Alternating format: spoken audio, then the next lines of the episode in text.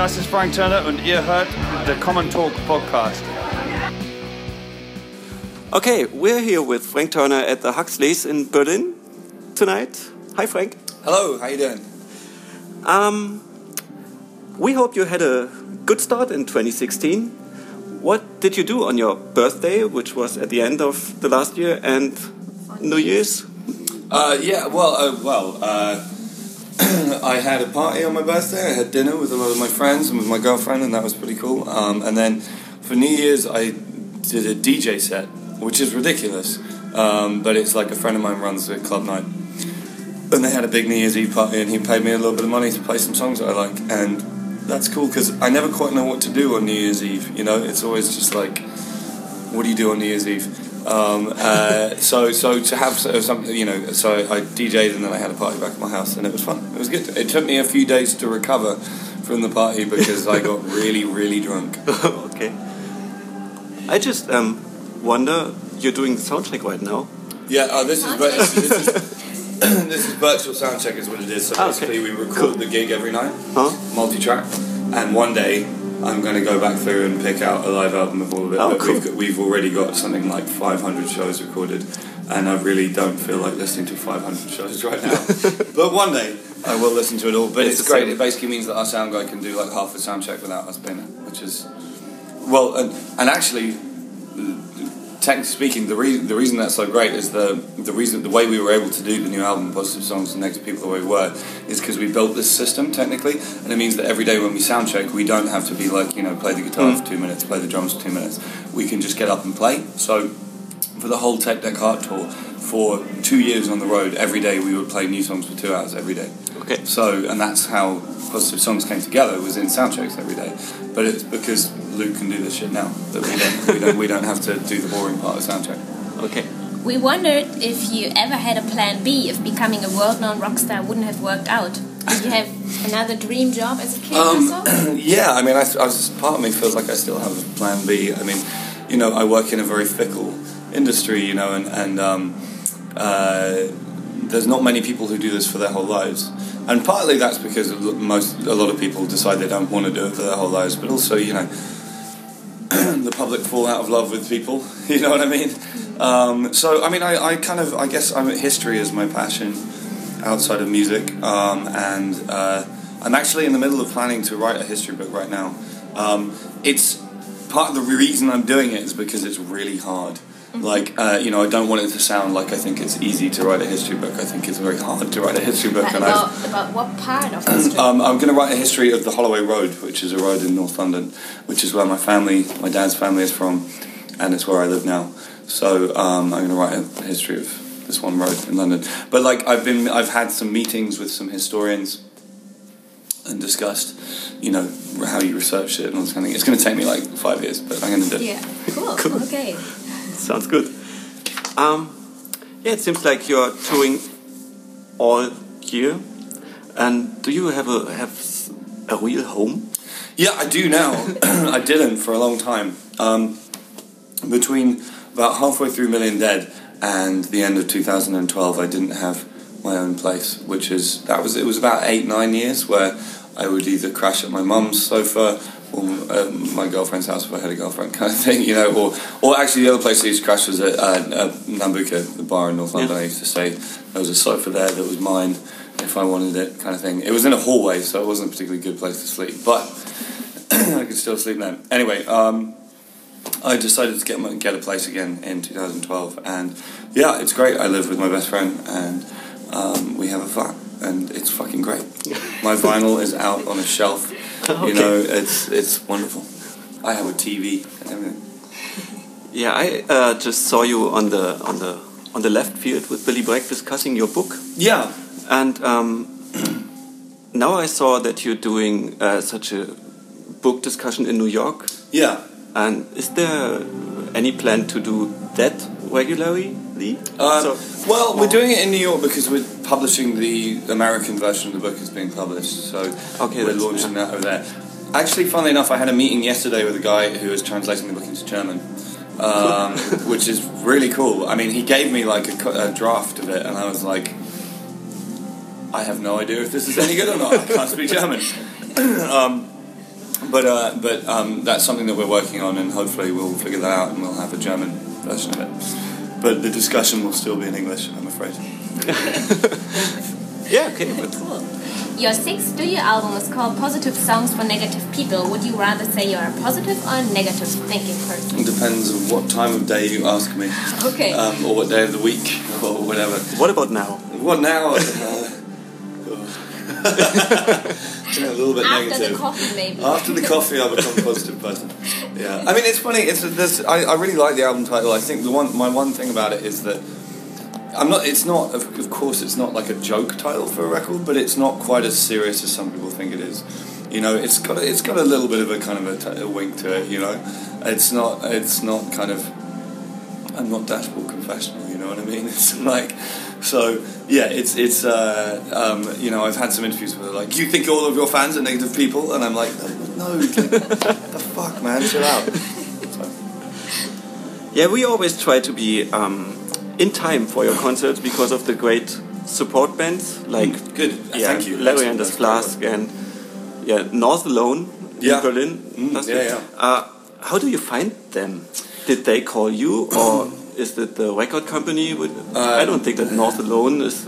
No, no, no. Um, well, it's it's a funny thing. Like, I mean, the record company avenue is one that I'm always a little suspicious of because certainly I had a bad experience when we were in, when I was in Million Dead. We had a couple of tours where the record label like forced some opening bands on us who were fucking terrible, and um, and it really pissed me off because I felt like we were cheating the people in the crowd. You know, people that you pay your money and then you have to watch some shit band. That's not cool. You know, Yeah. that's that sucks. So ever since then, I've always wanted to choose the bands that I tour with and and you know to um, to make sure that first of all, obviously, it's a way of kind of you know spreading the word about bands that I like, um, uh, but it's also about putting on a good evening. I mean, I, partly sometimes. I mean, having said all of that, the you know Xtra Mile and me we work together very closely. So quite often I would take bands to Xtra Mile, Yeah. I found, or they send me a record and say, "Hey, we just signed these guys. What do you think?" And actually, on this tour, I found Will Varley playing in a bar. Uh, I went to see a friend of mine for some drinks, and he was playing, and I was just like, "What the fuck is this?" Um, so, whereas, and then Xtra Mile found Skinny Lister and sent me a copy of their record, and I loved it. So, um, it's kind of both this time. I mean, I, you know, like everybody, I mean, I hear new music just through word of mouth, Yeah. through seeing other shows or whatever. I'm really bad. I mean, in a way, I think that's actually quite good for me in a career way, but I'm fucking terrible at knowing what's going on in terms of like new music that's like popular. Like, do you know what I mean? It's like someone Yeah. was asking me about a band called Politica or something the other day. And I was just like, who the fuck is that? And they're playing after us at a festival. And I was just like, who the fuck is this? And apparently they've released an album and it's sold a million, billion copies or something.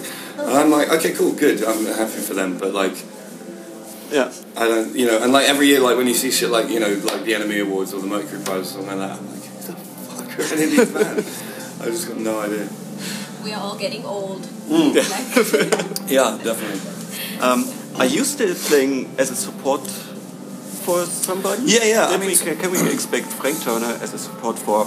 Yeah, I mean, well, in Germany we've done a few shows with Die Toten Hosen now, Yeah. um, and we've definitely been talking to them about doing some more because obviously they play to so many fucking people that it's really good for us as Yeah. well. You know, we played with them in Zurich the other day, um, and we played with them in Mannheim a couple of years ago.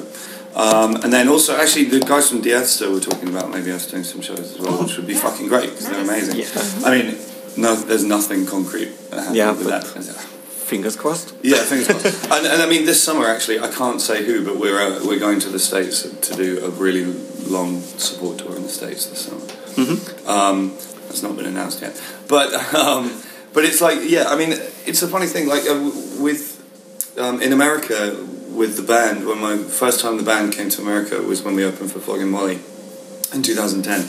And then between 2010 and 2012, we did Flogging Molly, Social Distortion, and Dropkick Murphys, and I really think that's when that's what made us as a band was playing to every night, playing to four thousand people who didn't give a fuck when we walked on stage, and you've got half an hour to prove why anyone should care, and um, uh, and, I, and it made us a really good band, I think, you know, and. I almost in a way I'm kind of looking forward to doing some more support shows. It's a different thing to doing a headline show. It's a very different kind of because, like I said, you have to you have to prove why you're worth listening to, and I like that. It's a good discipline. Uh, you have toured so many places and you've seen so many big and small cities. Is there a special thing or a special moment that you connect with Berlin? Yeah, I mean, I love Berlin. Um, I, I, being a history nerd, you know, I've, I've spent a lot of time. I've read a lot of books about Berlin, and it's been great to come here. And I mean, you know, I've had some time to walk around the city. I mean, it's always that thing. I'm always having to remind people, like my mum, for example, that like I'm not on holiday right now. You know what I mean? It's like, like, oh, you're going to Berlin. Here's ten things you should do, and I go, cool. I've got no time. Um, but uh, you know, Berlin's an amazing, beautiful city. I think the main thing. This is the thing. Like, you know, the cliche, which is true, is that if you're in a band, you travel the great cities of the world and you see dressing rooms and parking lots and airports and hotels, and that that is true. But the flip side is, is you get to meet people, you know, and like for me, like I have. Um, I'm having dinner tonight with like three friends of mine from Berlin, all totally sort of completely different people who I've met here. My friend Betty, who takes photos for Vogue magazine. Uh, my friend Sheep, who's a tour manager, and um, uh, my friend Deanne is coming as well. And you know, these are people from who I know from touring, and that's the part of touring that I love is getting to know people, and you know, it makes life rich. You see the world through someone else's eyes a little bit, hopefully, and you learn something. Yeah, probably even more interesting to get to know the people than Yeah. the city. Yeah, you know, I mean, uh, people make a city or whatever, but like, uh, you know, I, I'm, I'm definitely looking forward to to seeing some friends today. Yeah. Ollie and me, we have two uh, kids, and we are pretty, I would say, normal Berlin family. Do you think it is possible to have family, kids, and also do this uh, famous rock star life? Is it possible at the same time, or would it be an option for you at all? Um, yeah, well, I mean, there are people in my band who have kids. Um, there's people in my crew who have kids. It is possible. It's not easy, um, but uh, I guess you just sort of have to choose your priorities. I mean, there are some people who who see them as you can't do both, you know, and they go, "I want to have kids, so I'm going to stop touring." That happens to a lot of people, actually, but not everyone. It's. I mean, I don't have kids, but. Um, uh, I am actually for the first time in a thousand years in a relationship that's meaningful right now. So I have somebody at, at home. I'm not going to stop touring, um, and she got together with me knowing that I do what I do for a living. But I mean, she's going to come to Hamburg. You know, we're going to New York together. She's going to come out here and there. So it takes work, but it's doable. So maybe someday you have to think about this question again. Yeah, maybe. Well, ask me again in ten years. Yeah, Yeah. we'll see how we do. But I mean, uh, like, do you know Tim Barry? Yeah. Yeah, Tim's got two kids now, and he's still he's still on the move, so Cool. it's doable. Tim's uh, Tim's like my idol. Like, I want to grow up. I want to be Tim Barry. Okay, now we have some this or that questions. Okay. So it's uh, Spotify or Apple Music in uh, the artist's uh, Point of point of view and the consumer's point of view. Uh, from the artist's point of view, Apple Music, Spotify is fucking awful for artists. Yeah. It's terrible. It's a fucking stitch up. Um, I mean, at the same time, I don't see the point in fighting a losing battle against reality.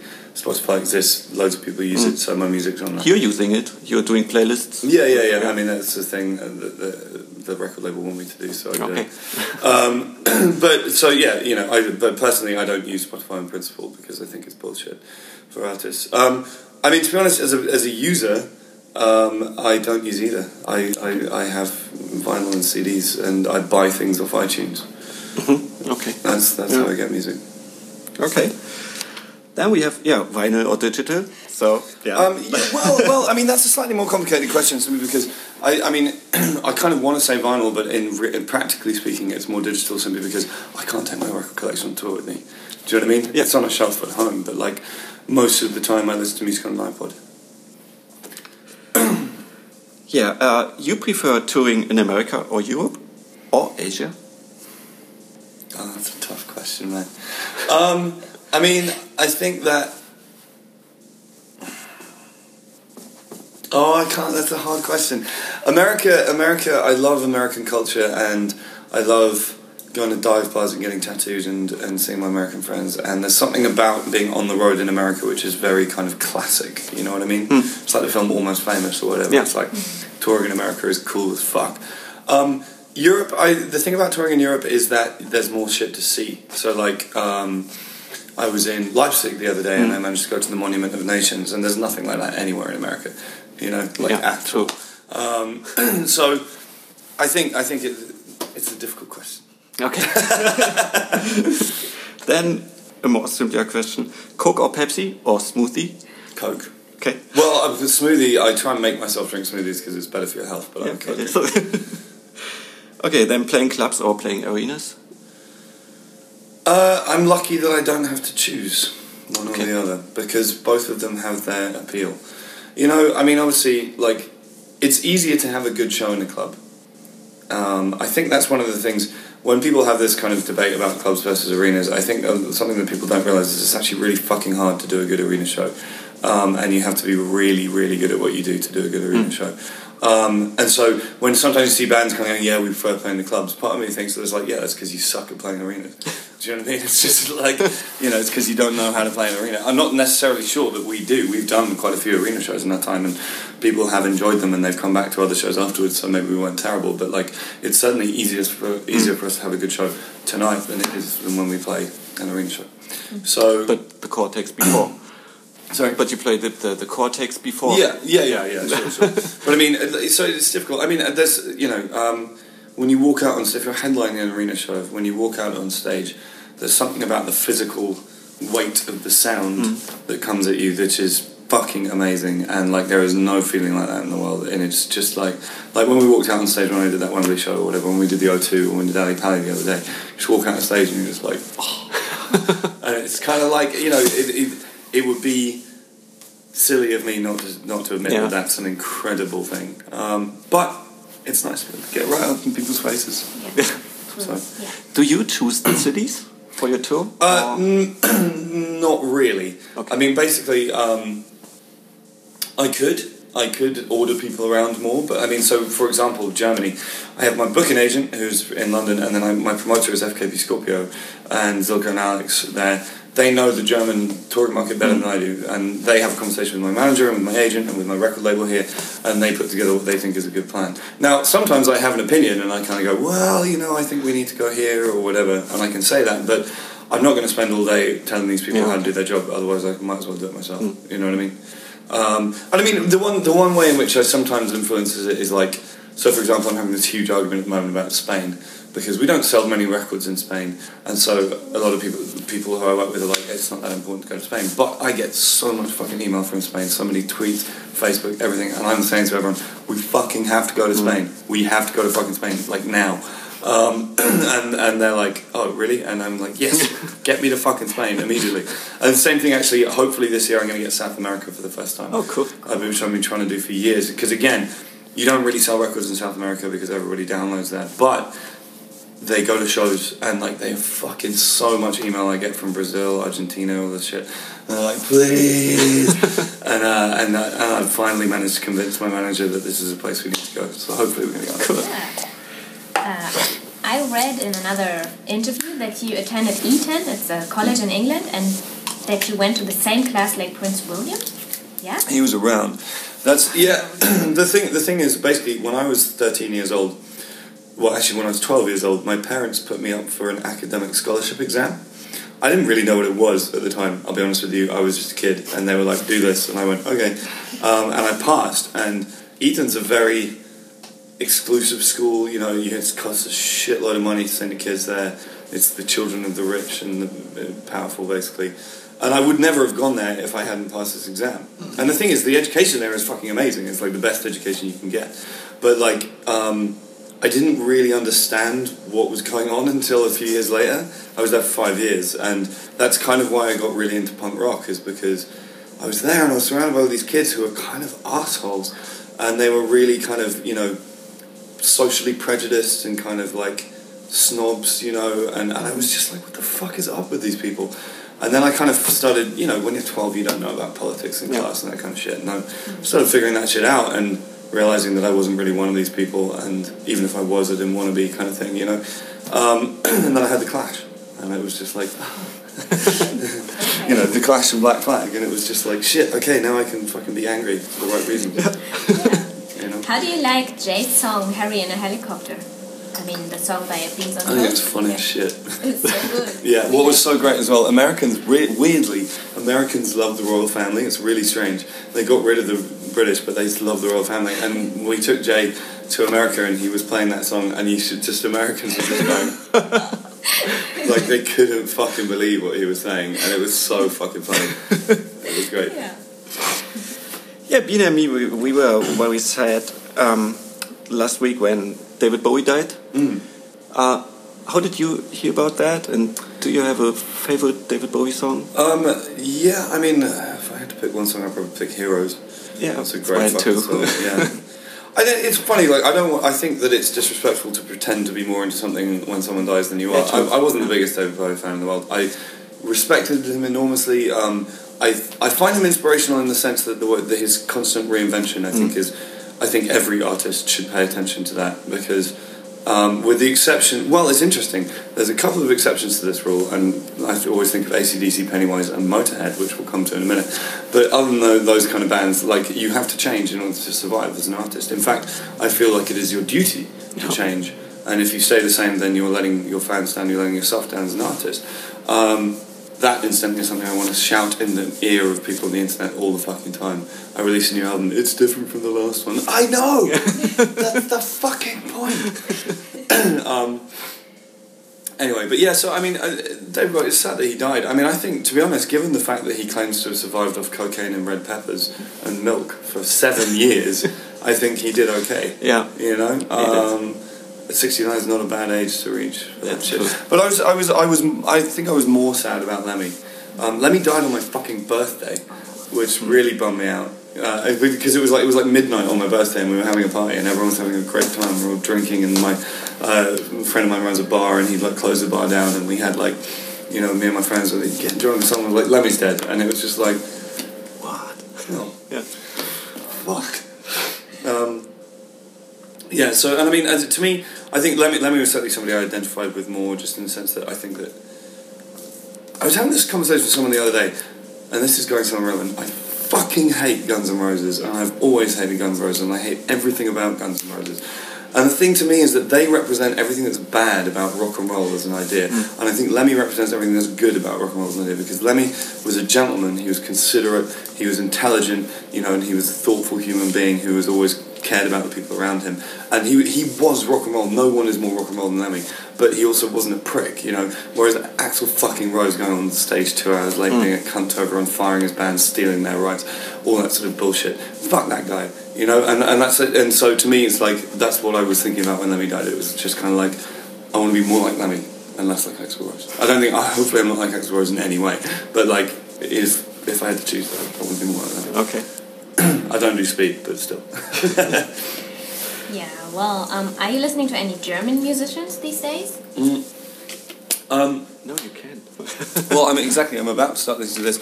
Uh, not not that much, I'll be honest with you. Although I did get, I got a DVD of um, Die Toten Hosen playing in people's houses. yeah. Yeah, so they, Like they the gave living room tour. yeah, they gave me a copy of that DVD, and it's amazing. Um, not least because just the technical side of it. I was watching it and like, because it was actually it was one of their crew who gave it to me, and he was like, "Dude, you want to see a fucking crew working hard?" He was like, "Watch this shit," and I, and I was just watching it, and it's like, "Oh my god, how did they do that?" Like the technical side of it is amazing. But yeah, so I've been I've been watching that quite a lot. The Die Toten Hosen guys are so fucking great. They're some of the nicest people that I've met in all of my years on the road. They're just really wonderful human beings. We see Campino almost at every concert of you. Yeah. Yeah, I got a feeling he's coming tonight. Actually, if they're, if they're not touring, he usually does. Um, uh, but yeah, just like I mean, for example, we had a thing. I ran into them one time, and I was like, I've basically. I've not 100% quit drinking on tour, but I, d- I really don't drink very much on tour anymore. And part of the reason was that I got to a point where I was like drinking too much and making a dick out of myself. And I kind of, I ran into Campino one time and I kind of made a dick out of myself because I was too drunk, right? And then, and then the next time I saw him, like I made a real point, I went up and I was like, dude, I'm fucking really sorry. I was being such a dick. And, and he was just like, man, I've been so much worse than that. He was like, you're fine, don't worry about it. And he was so gracious about it and so nice about it. And it was just like, God damn it. Thank you. Because I, I literally, I spent like three months Yeah. kind of torturing myself thinking, I'm such a dickhead. and then he was totally cool about it. Yeah, you you aren't doing a concert tomorrow. Uh, Hmm. You have a day off. A day off in Zurich. I'm very Oh. excited about it. What you do then? There will be snow. Are you going to ski? No, I'm scared of skiing. I'd fucking break something that I need for a Yeah, show. me too. um, uh, well, it's. We have a thing um, called Slug Life. Slug Life is like Thug Life, whatever. Slug Life basically is what, is what Kaho, my guitar tech, came up with. It. it basically means you, you, we usually arrive at the hotel about midday, and you get into your room, and then you close the door, and you take your clothes off, and you get in the bath, and then you watch Netflix, and you get room service, and you don't leave. Okay. That's slug life. Yeah. Um, and that is quite often what I do on a day off because it's fucking tiring what we do, you know, and particularly if you stay imagine that, fucking yeah. half five in the morning like an idiot. Um, so sometimes you do just need to have a day where you do nothing. Um, but at the same time, you know, I like, I don't, I feel bad if I'm, if in America it's fine because usually we have a day off in like the middle of fucking nowhere. Hmm. We're to be in Zurich tomorrow, you know, I want to hopefully have a look around, see some churches or something. But, um, but it is important to, to, to rest. I mean, my my thing I always do on a day off is I go, I take my book that I'm reading, whatever I'm reading, uh, and I go to a restaurant on my, on my own.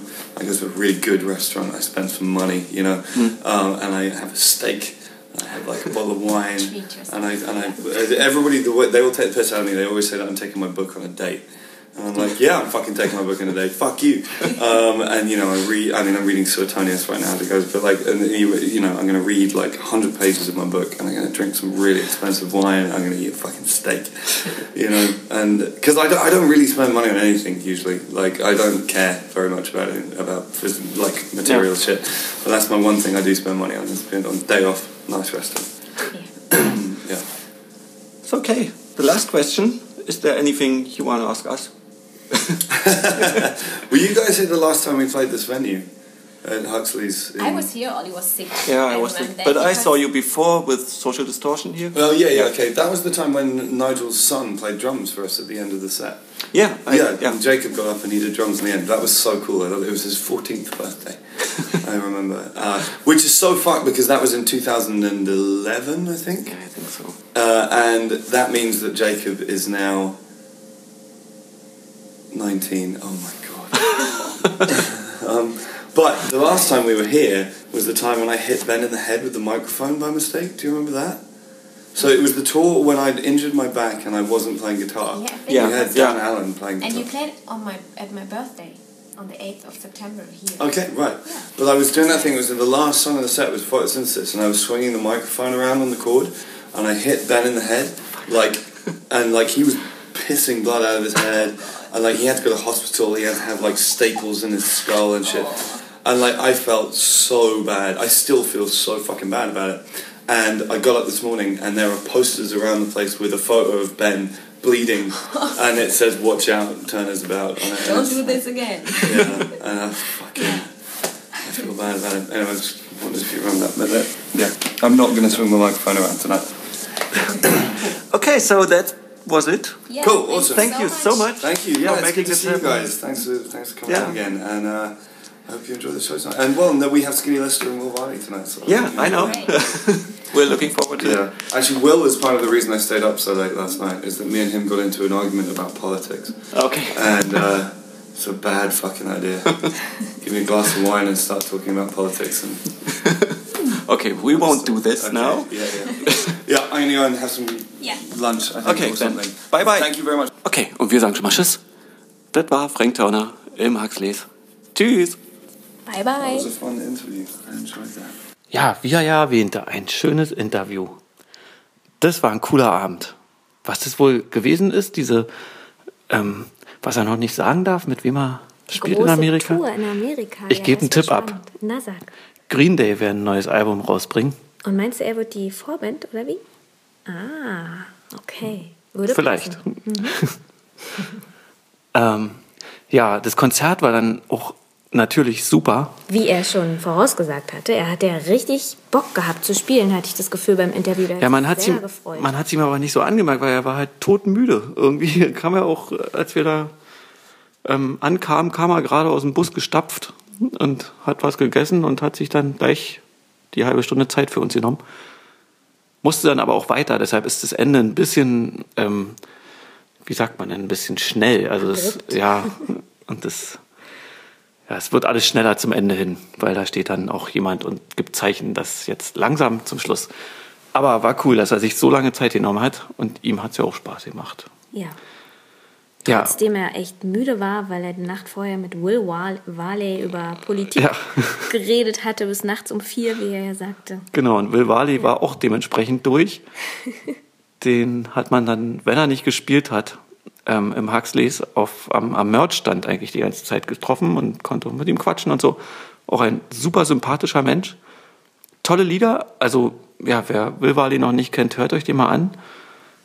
Der war auch die Entdeckung für mich an dem Abend. Den kannte ich noch nicht und der ist toll. Den muss man sich mal anhören. Der schreibt so tolle Texte und hat eine super Stimme. Wirklich ein toller, eine tolle Neuentdeckung. Ja, danach Skinny Lister fand ich auch super. Ja, die haben Stimmung gemacht. Die haben so richtig den Laden aufgemischt. Ja, wie eine große Kneipe. Ja, das. Und das Geile an Frank Turner Konzerten ist ja wirklich, das hat ja, das hat ja Billy Breck damals schon gesagt, dass er ihn dafür bewundert, oder sein Publikum eigentlich, dass die halt wirklich zu den Vorbands so abgehen auch. Also man kennt die gar nicht, aber trotzdem, man weiß, das ist irgendwie was Besonderes und die sind, die sind toll. Das ist nicht, was irgendwie von der Plattenfirma kommt oder was er machen muss oder so. Und das, das weiß das Publikum auch zu schätzen. Man, merkt es, selbst das Berliner Publikum war irgendwie total locker und sind von bei der, ja, bei Skinny Lister schon abgegangen irgendwie. das fand ich cool. ich muss sagen, ich hatte gelesen im Vorhinein ein paar ähm, Kritiken von, von der Tour, als er in anderen Städten war. Da haben die geschrieben, da haben die zum Beispiel bei Will alle eigentlich nicht zugehört, sondern gequatscht und den hat keiner so richtig für voll genommen. Deshalb war ich so positiv überrascht, dass das in Berlin, gerade in Berlin, wo eigentlich kein irgendwas, naja, wo das Publikum ein bisschen schwierig ist, dass die gerade so doll mit abgegangen sind und so zugehört haben bei Will. Das hat mich gefreut, nachdem ich das andere da gelesen hatte. Ja. Ja, und dann ging es auch, also es ging auch Schlag auf Schlag, waren keine großen um Umbaupausen oder so. Ach so, den ganzen Abend dieses, diese, wie nennt man denn diese Musik, die immer zwischen den Bands gespielt wird, den ganzen Abend David Bowie. War irgendwie eigenartig, aber ja, jedenfalls danach dann Frank Turner ähm, zwei Stunden straight durchgespielt eigentlich. Der hat allerdings auch ja David Bowie quasi gegrüßt. Ja, In irgendeinem Song, was war denn das? Und Lemmy dann- auch. Lemmy, wo dann alle für David Bowie und Lemmy hüpfen sollten. Ich weiß nicht mehr. Ja, haben alle gemacht. Ja. Und alle haben mitgesungen und mitgetanzt und das war toll. Bis um zwölf. Haben quasi seine zwei Regeln der Konzerte eingehalten, die er ja immer Genau. sagt. Seid nett zueinander und wer den Text kennt, muss mitsingen. Ja. Ja, also wir hoffen, dass wir ihn vielleicht dieses Jahr nochmal in Berlin sehen können. Irgendwo, irgendwann, irgendwo, habe ich schon gesagt. Und vielleicht sogar auch Will Varley oder Skinny Lister so auf, auf Kleineren Tourgigs oder ja, so. Ja. und nicht als Supportband. Lohnt sich wirklich, guckt euch die mal an, hört euch die mal an. Ja, und wenn ihr auch da wart oder ähm, auch noch irgendwas dazu beitragen wollt, zu unserem unserer kleinen Review, dann gerne in den Kommentaren oder bei Facebook oder mailt uns. Ja, Ich bin gespannt auf Frank so. Turners zweites Buch, von dem er erzählt hat. das Sein stimmt. Geschichtsbuch. Auch das Geschichtsbuch Ja. über, über Holloway. Über die Holloway Road. Naja, wer weiß, ob er dafür in den nächsten zehn Jahren Zeit findet. Na, ich würde es toll finden. Okay, dann Gut. Danke fürs Zuhören und ähm, schreibt uns, lest uns, guckt euch Bilder an auf commentales.com. Tschüss. Bye. Ciao.